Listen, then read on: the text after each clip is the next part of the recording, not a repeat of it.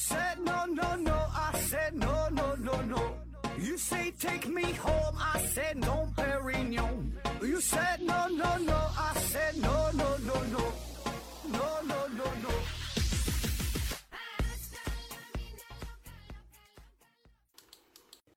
拼命探索，不计后果。欢迎您收听《思考盒子》，本节目由喜马拉雅平台独家播出。呃，今天还是回答听友的问题啊。第一个问题，彭洪水提问说：“请问盒子老师，声音有频率、呃幅度、泛音来表示，呃，请问语言的物理本质是什么啊？”刘景回复说：“语言的物理本质那就是机械波呀。”说这个语言的物理本质啊。呃，这问题我是没太看懂哈。说语言的物理本质，就是你这问题是否能给几个选项啊？就我不知道应该从哪方面来回答。就啥叫物理本质啊？那既然你说物理本质，是不是还有化学本质？有什么生物本质？有其他方面的呃本质啊？那如果说没有不加上物理这俩字儿哈，单纯的说语言的本质是什么？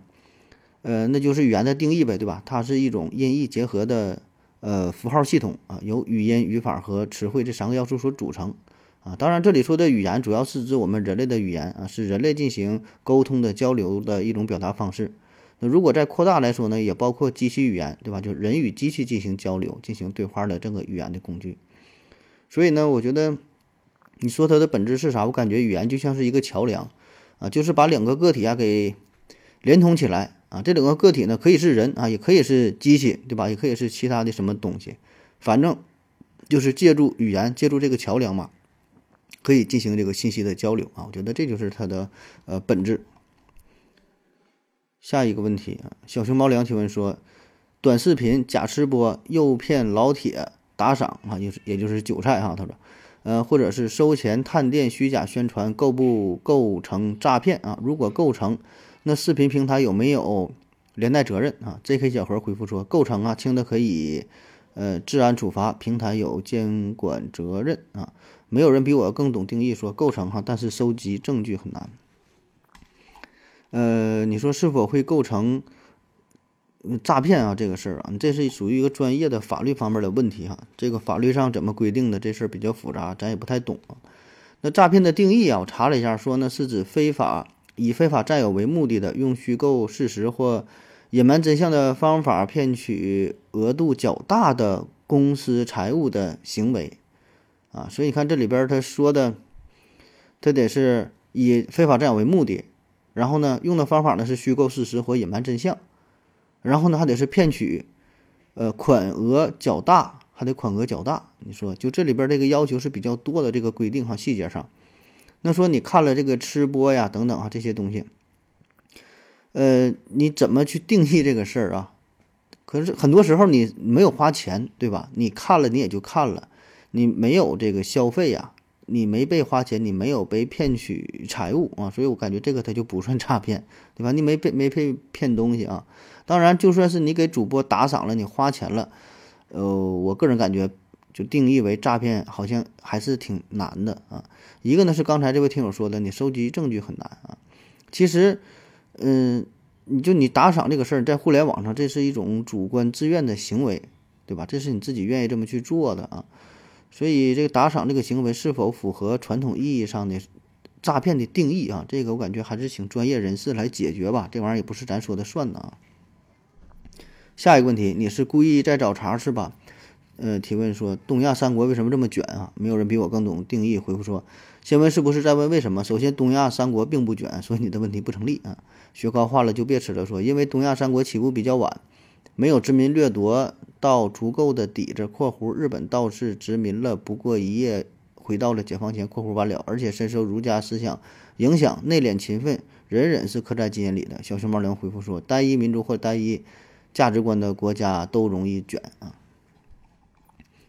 说这个东亚三国哈内卷这个事儿，内卷呢，呃，我在麦克说麦克说当中专门做了一期内卷的话题啊，嗯，你说东亚三国就是中日韩呗，这个三个国家内卷，啊，确实啊，这得先问是不是在问为什么，对吧？你不能说上来就定义给这个三个国家说都内卷，那咋的？世界上其他国家就不内卷了吗？对吧？也不是这样啊，嗯，这个问题反正给我们的印印象好像是哈，就是亚洲啊，特别是东亚、中日韩这三个国家，普遍吧内卷的现象是比较严重的。上学期间呢，大伙儿都在拼命的学习，然后呢想考个好大学，对吧？然后工作的时候呢也是如此啊，竞争压力也非常大，然后对公务员呢也是非常的热衷啊。日本、韩国也是如此。那好像这三个国家呢，呃，有一些共性的东西在里边啊。那我们首先先默认你这个问题是成立的啊，咱就假设说，呃，中日韩三国都挺内卷的啊，让这个假设它是成立吧，这个咱先不纠结啊，咱就试着找一下这个背后是否有什么共同的原因啊，就内内卷的共同的原因。嗯，其实可以说所有的内卷吧，它本质上的原因都一样哈，有一个通用的答案，就是空间小、资源少、人口多。然后呢，又想要寻求发展，这样呢就出现了矛盾，对吧？这个矛盾没没法调和，没法解决，怎么办？只能内卷，啊，那我们具体分析一下哈，你看这中日韩三国，呃，各自的特点嘛不一样啊，国情不一样，咱先说日本。日本呢，它主要是受制于美国的压制。那在二战之后，日本呢是迅猛的发展，表面上啊，经济啊、科技啊都在高速的发展，但是实际上呢，它一直是受控于美国的压制之下啊。所以你别看日本的整个科技怎么怎么厉害，电子产品怎么怎么厉害啊，其实呢，它整个产业链并不完善。那再加上它本身资源不足，对吧？日本的资源其实挺匮乏的，人口呢也很多，地方呢也很小啊，本身它也是一个岛国。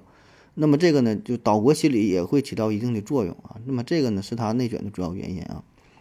然后再看韩国啊，韩国跟日本呢有很多相似的地方啊，那也略有不同啊。那其实韩国呢，它一直都是美国的一个海外领地，对吧？它的核心，嗯，就就核心部分重要的这一部分嘛，其实很大程度上也是受制于美国啊。那韩国之所以能够成为韩国的今天啊，能这么发达，对吧？在亚洲，在世界，它都是能排得上的。重要的原因还是美国在背后的扶持啊，因为美国想借着韩国来封堵中国，来牵制日本，来控制朝鲜，啊，甚至说影响整个亚洲，对吧？这个就是韩国的一个海，那个美国的一个海外海外领地。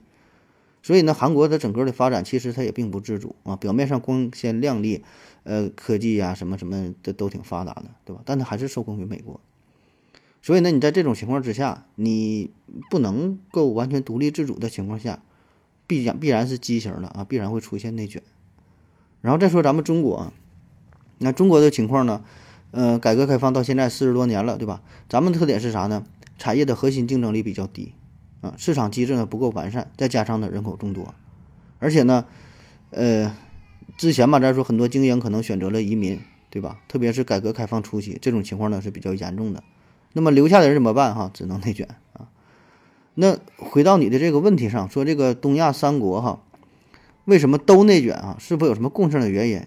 那既然咱说各个国情不同，每个国家的具体情况不一样啊，那说东亚三国要都内卷的话，那找这个原因，那只能是从文化上找了，对吧？因为你政治体系不同，你经济发展水平不同，呃，国土不同，面积不同，人口不同，发展的程度不同，但是共同内卷的话，那我觉得。呃，唯一的一个原因，那就是文化上的影响，对吧？这是这这东亚地区嘛，就儒儒家思想什么这影响这这个圈儿嘛，啊，所以呢，我觉得早的话就是说这个共共同的文化哈。刚才刚才这位朋友说这个儒家思想啊，那在网上关于儒家思想的讨论也是非常多啊，说这个儒家思想呢就会导致内卷，嗯，其实这个就是这这个观点嘛，我并不认同哈，就是。我说确实会有共同的文化导致内卷，但并不是儒家思想，并不是儒家的文化啊，它是其他的一些文化在里边吧，对吧？就是说，呃，中日韩三国会有会受到很多共同的文化思想的因素的作用哈，但并不是儒家思想啊，就算是儒家思想，也只是其中的一小部分而已嗯，因为确实在一个体系内部，咱说资源有限，人口众多，换句话说就是狼多肉少的情况下，很可能出现内卷。但这并不是一种一种必然呐，对吧？啊，因为面对这种情况，有一些狼可能会试图走出去，找更多的肉，它往外发展，它就不内卷。嗯，但有的体系呢，它只是在体系内部斗争的话，那就出现了卷。啊，所以为什么出现这种情况？我觉得就是大伙儿追求的东西可能不太一样啊。你看欧洲呢，当时大航海时代。他怎么办？哈，面积小，发展不下去了，那就向海外扩张殖民地啊，扩大自己的领土，啊，这叫我我我来过哈，我看到我征服啊。所以这个中日韩在文化层面有什么共通的地方啊？嗯，你说儒家思想，他这儒家思想讲究的仁礼呀、和呀，这些好像跟内卷没有什么太大关系哈。当然，如果你非要非要分析说有一定关系，OK 也可以啊。啊，下一个问题吧。呃，把人看作是原子大小，比例一下，人会不会成为太阳系甚至更大的物体？啊，说把这个人缩小缩小成原子这么这么这么大啊？然后呢，这个人是不是就像太阳系这么大？这是纯一个算术问题啊，自己找数据自己比去吧。下一个问题：假如元宇宙每个人都成为宇宙的主宰，假如有上帝，那么上帝会不会就是如此诞生的？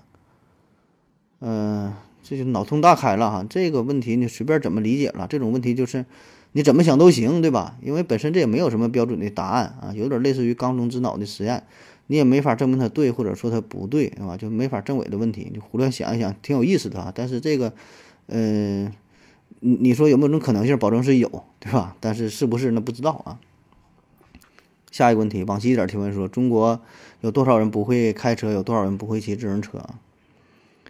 嗯，这事儿吧，开车这个事儿吧，这个不是跟你抬杠哈，但确实得先定义一下什么叫做会开车，对吧？什么叫做会开车？什么叫做不会开车？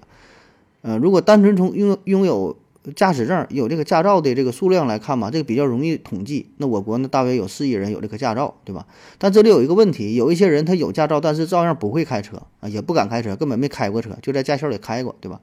那有一些人呢，他没有驾照，但他会开车呀，啊，这种人可可是不少，特别是些偏僻的地儿，对吧？那你说这个他是不是叫会开车啊？所以这个看你是怎么定义叫会开车这个事儿啊。那你要想确切的知道说就这种人的话，那我觉得不太好统计啊。然后说骑自行车这事儿哈，这个更没法去统计了，对吧？嗯，反正我个人感觉吧，还是会骑车的人应该更多吧？啊，会骑骑自行车的人应该是比会开车的人多一些。下一个问题，这这这秋秋秋日日提问说，我是一个内向的人啊，常常别人说了一大段话之后。我不知道应该怎么接啊？请问和人聊天的时候怎么应答才能显得呃不敷衍，又能够不费力气的做自己？刘景的回复说：微笑的看着对方的眼睛，倾听着就足够了啊。至于如何应答并不重要，不知道怎么应答你就记住两句话：嗯，对的，嗯，你觉得呢？啊就可以了。话太多呀，未必是一件好事啊。嗯，说跟人聊天啊，怎么还能不敷衍不费力啊？这事儿其实我觉得挺难的啊，咱常常都是就别人说了一大段话，自己不知道怎么去接啊，对吧？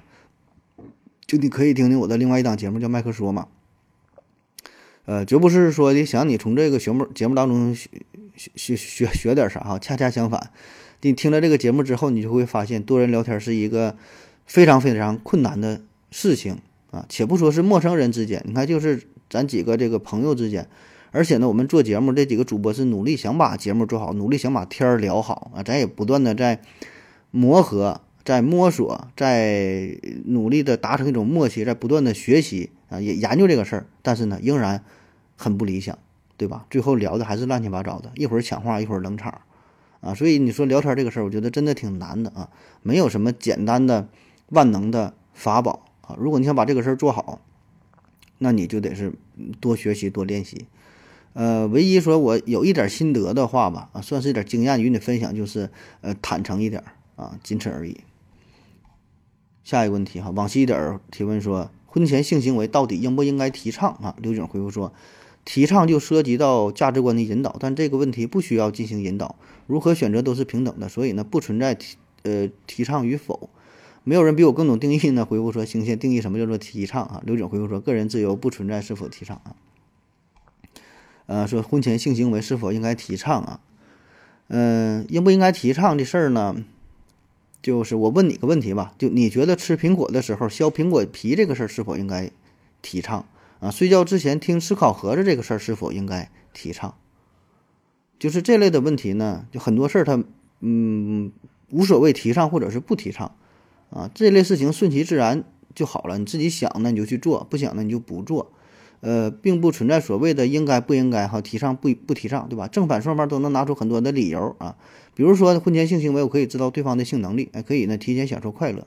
那如果结婚之后发现老公不行，或者妻子性冷淡，你说你怎么办？离还是不离？啊，当然婚前性行为有很多它的坏处，对吧？这咱就不举例子，不细聊了。咱单纯从这个提倡这两个字来说啊，就是就是，嗯，为啥要提倡？好的事儿咱就提倡，坏的事儿就不提倡，对吧？这是很简单的道理。或者说分析利弊，利大于弊，咱就提倡，对吧？可是呢，某些问题呢，它很难进行利弊的衡量，只是个人的选择不一样啊。就像是有人这个吃煮鸡蛋，有人就喜欢煮的特别熟，有人喜欢煮的里边那个黄啊别太熟，软乎点的爱吃啊。你你说是否应该提倡把这个鸡蛋煮的特别熟再去吃呢？对吧？看你自己口味啊。下一个问题啊，往西点提问说，为什么有的人喜欢？有的人就是不喜欢吃甜的，反而喜欢吃苦的啊。刘景回复说，有些苦味啊，因为含有特殊物质容易上瘾，比如咖啡因啊。还有一种情况，有些人认为啊，有些苦的东西呢比较养生哈，比如苦瓜。没有人比我更懂定义。回复说，先定义一下什么是甜，什么是苦。你看这说的多严谨啊。吃苦啊，你说吃苦这个事儿是很多层面啊。一个呢是说这个一种比喻，对吧？为啥喜欢吃苦？哎，吃苦呢，这是我们的传统美德，叫吃苦在前，享受在后啊。那至于说味觉上这种吃苦，呃，很多原因啊。有一些人对这个苦味确实他就是不敏感啊，还有一些人呢觉得吃苦呢能够治病啊，因为药就是苦的，对吧？所以呢，我吃苦的对身体就好啊，这是一种非常朴素的思想啊。就觉得吃苦就对身体好啊，特别是有一些人患有糖尿病啊，那糖尿病你说一听糖尿病，糖的甜的对吧？那我就那就是苦的对吧？糖和苦，哎，那甜的和苦的这两个就中和了，我血糖呢就降了，就糖尿病就治好了啊，就非常朴素的想法。还有一种呢是心理学上的理论啊，这个我以前看过的，就专门研究这个事儿，但是我有点记不太清了。后来我我为了这个答这个题目，又在网上找了下，但是找不到原始材料了啊。我忘了是之前在德国还是意大利留学的时候，就是看过这么一个心理学上的分析，就为啥喜欢吃苦啊？这个呢是一种呃心理学上的补偿机制啊，就是说我们很多人都喜欢吃巧克力，对吧？叫什么黑巧克力哈，越苦越爱吃啊，那什么什么可可含量百分之多少七八十八九十啊，九十九点九九九的，为啥会这样啊？就是我们最开始啊，原始人或者是更更更往前。那个时候呢，我们对于这个味道并没有特别的感觉，或者说我们能感觉到这个味道不同，有酸甜苦辣不同的体验，但是并没有对哪种味道有特别的偏好，啊，慢慢呢，哎，发现一个问题，就是这个甜味儿有还有甜味儿味道的东西呢很好，因为可以给我们补充能量，啊，吃完之后呢我们就有劲儿，对吧？你吃苹果呀，吃香蕉，吃这些水果，哎，甜的很好。啊，对我们非常有好处，带来能量，对吧？但是苦的东西呢，往往是有毒的、有害的，啊，吃完之后呢，会受伤、会中毒，甚至会死亡。哎，所以一代一代的进化之后，我们本能的就开始讨厌苦味儿，啊，觉得苦对身体不好，不吃这东西。哎，可是呢，慢慢又发现了，有一些带苦味的东西吧，吃起来呢很安全，它没事儿，吃完死不了人。比如说苦瓜这种东西，所以呢，吃了这种东西之后会带来一些刺激，这种刺激呢就让我们非常的兴奋。因为呢，它打破了一种禁忌，就我们一直觉得这个苦的东西它有毒有害，不能吃，但是我还能吃，吃完我还没死，哎，这就非常开心啊，感觉自己很牛逼。所以呢，你吃这种东西是吃甜带来的不一种一种一种不同的体验啊，就有点类似于 S.M，就是在一个非常安安全的范围之内，给你带来一些小小的伤害，哎，是你能承受得了的啊。呃，再声明一下，这事我真是有点记不清了，这是什么理论呢？我就。怎么找找不到了我，这仅凭记忆哈，这说这些东西，我估计十有八九是不对的啊。下一个问题，往西点提问说，呃，纳粹德国的历史啊，经常呢把当时的一些德国人叫做什么什么博士啊，比如说呃戈培尔博士等等，他们是真的博士吗？并且有称呼别人博士的习惯，还是一些作品的随意调侃？刘景的回复说，的确有博士学位啊，这个戈培尔是哲学博士。嗯，你这问题，那我请你再举几个例子，就除了这个戈培尔，再再说说还管谁叫博士了？这事儿我真是没发现啊。下一个问题啊，往细点提问说，为什么思考盒子的粉丝会比回到二零四九的多，能够一直坚持下来？这个真是先问是不是，再问为什么了啊？这我的粉丝没有老刘的多呀，我就看不太懂这个问题问的咋回事啊？下一个问题，你是故意找茬是吧？提问说。大盒子老师，我发现一个不得了的理论呐，一个系统呢，往往由开始由开放开始，由封闭结束啊，互联网刚开始呢是很开放的，现在呢逐渐演化成封闭的。百度上搜索不到微信的内容。一个人小的时候对新鲜事物拥有强烈的好奇心，看到什么都想玩一玩。长大之后呢，变得畏手畏脚。请问世界上还有没有什么呃跟我相似的理论哈？如果有，那我这个理论是不是就不是原创的理论了啊？刘景呢回复说：“你这个理论呢和你的举例很明显就站不住脚啊！由封闭开始，开放结束的事物比比皆是。比如说，打开一个快递的包裹啊。”呃，你说什么？一个系统由开放开始，由封闭结束啊？我觉得你这个说法有点太泛泛了，太空洞了啊。呃，确实你可以举出一些例子是这种啊，但是也像刚才那位听友说的，你反过来的也有，对吧？而且就算你举的这个例子，我觉得也有点牵强哈，并不是特别贴贴切啊。嗯，那如果说找一个跟你这个比较相似的呢，这种理论呢也有啊。就是啥呢？你这个系统啊，呃，封闭的系统呢，它没有和外界呢进行物质和信息的交换，因为你封闭了，对吧？那么对于这样的系统来说呢，它一定是很容易老化，最后呢必然是走向灭亡啊。那最有名的跟你的类似的就是熵增理论呐，就是封闭系统它这熵呢不断的增大啊，越来越混乱，最后就废了啊。下一个问题，盒子啊，想问职场中的中年人都到哪了？哎，公司呢总是喜欢录用年录用年轻人，而并不是所有的人到了中年都能做到管理层啊，也不能都下海创业。呃，国企事业单位那种能做到退休工作的也是少数啊。那么那些中年人被裁掉的都去哪里了？雪糕化了就别吃了。回复说你，那你应该不在制造业啊，工厂四五十岁的工程师一抓一把。刘景呢回复说。呃，有很多对年龄要求不高的岗位，比如说滴滴司机、销售、业务、保安、保全等等啊。说这个职场上的中年人哈，这个情况吧，它不同岗位，呃，这个年龄的分布完全不一样啊。就是你接触的可能是你的这个领域，感觉青年人嗯比较多是吧？岁数大的可能比较少。但有一些行业呢，可能是中老年人比较多啊，年轻人比较少的，这个也有。所以呢，不同领域、不同岗位，这个是是完完全不一样啊。呃，咱不记，咱就不较这个真儿了哈，咱就就说说这个中年人，人到中年之后，在这个职场说怎么办啊？有一句话嘛，说不要随便骂这个九零后这些小年轻啊，你可以随便骂一个中年人啊，因为他不敢随便离职啊，而年轻人可能说跳槽就跳槽啊。呃，说这个中年人，嗯，分为这么四类啊，网上分的，第一类呢是优秀的中年人啊。优秀的啊，当了政府的高官，啊，国企的领导啊，私企的高管，他们呢在呃职场上是经过了多年的磨练，哎，找到了自己的门路，啊，走上了人生的巅峰啊。这一类人呢是非常少了，属于人中龙凤和马中赤兔了啊。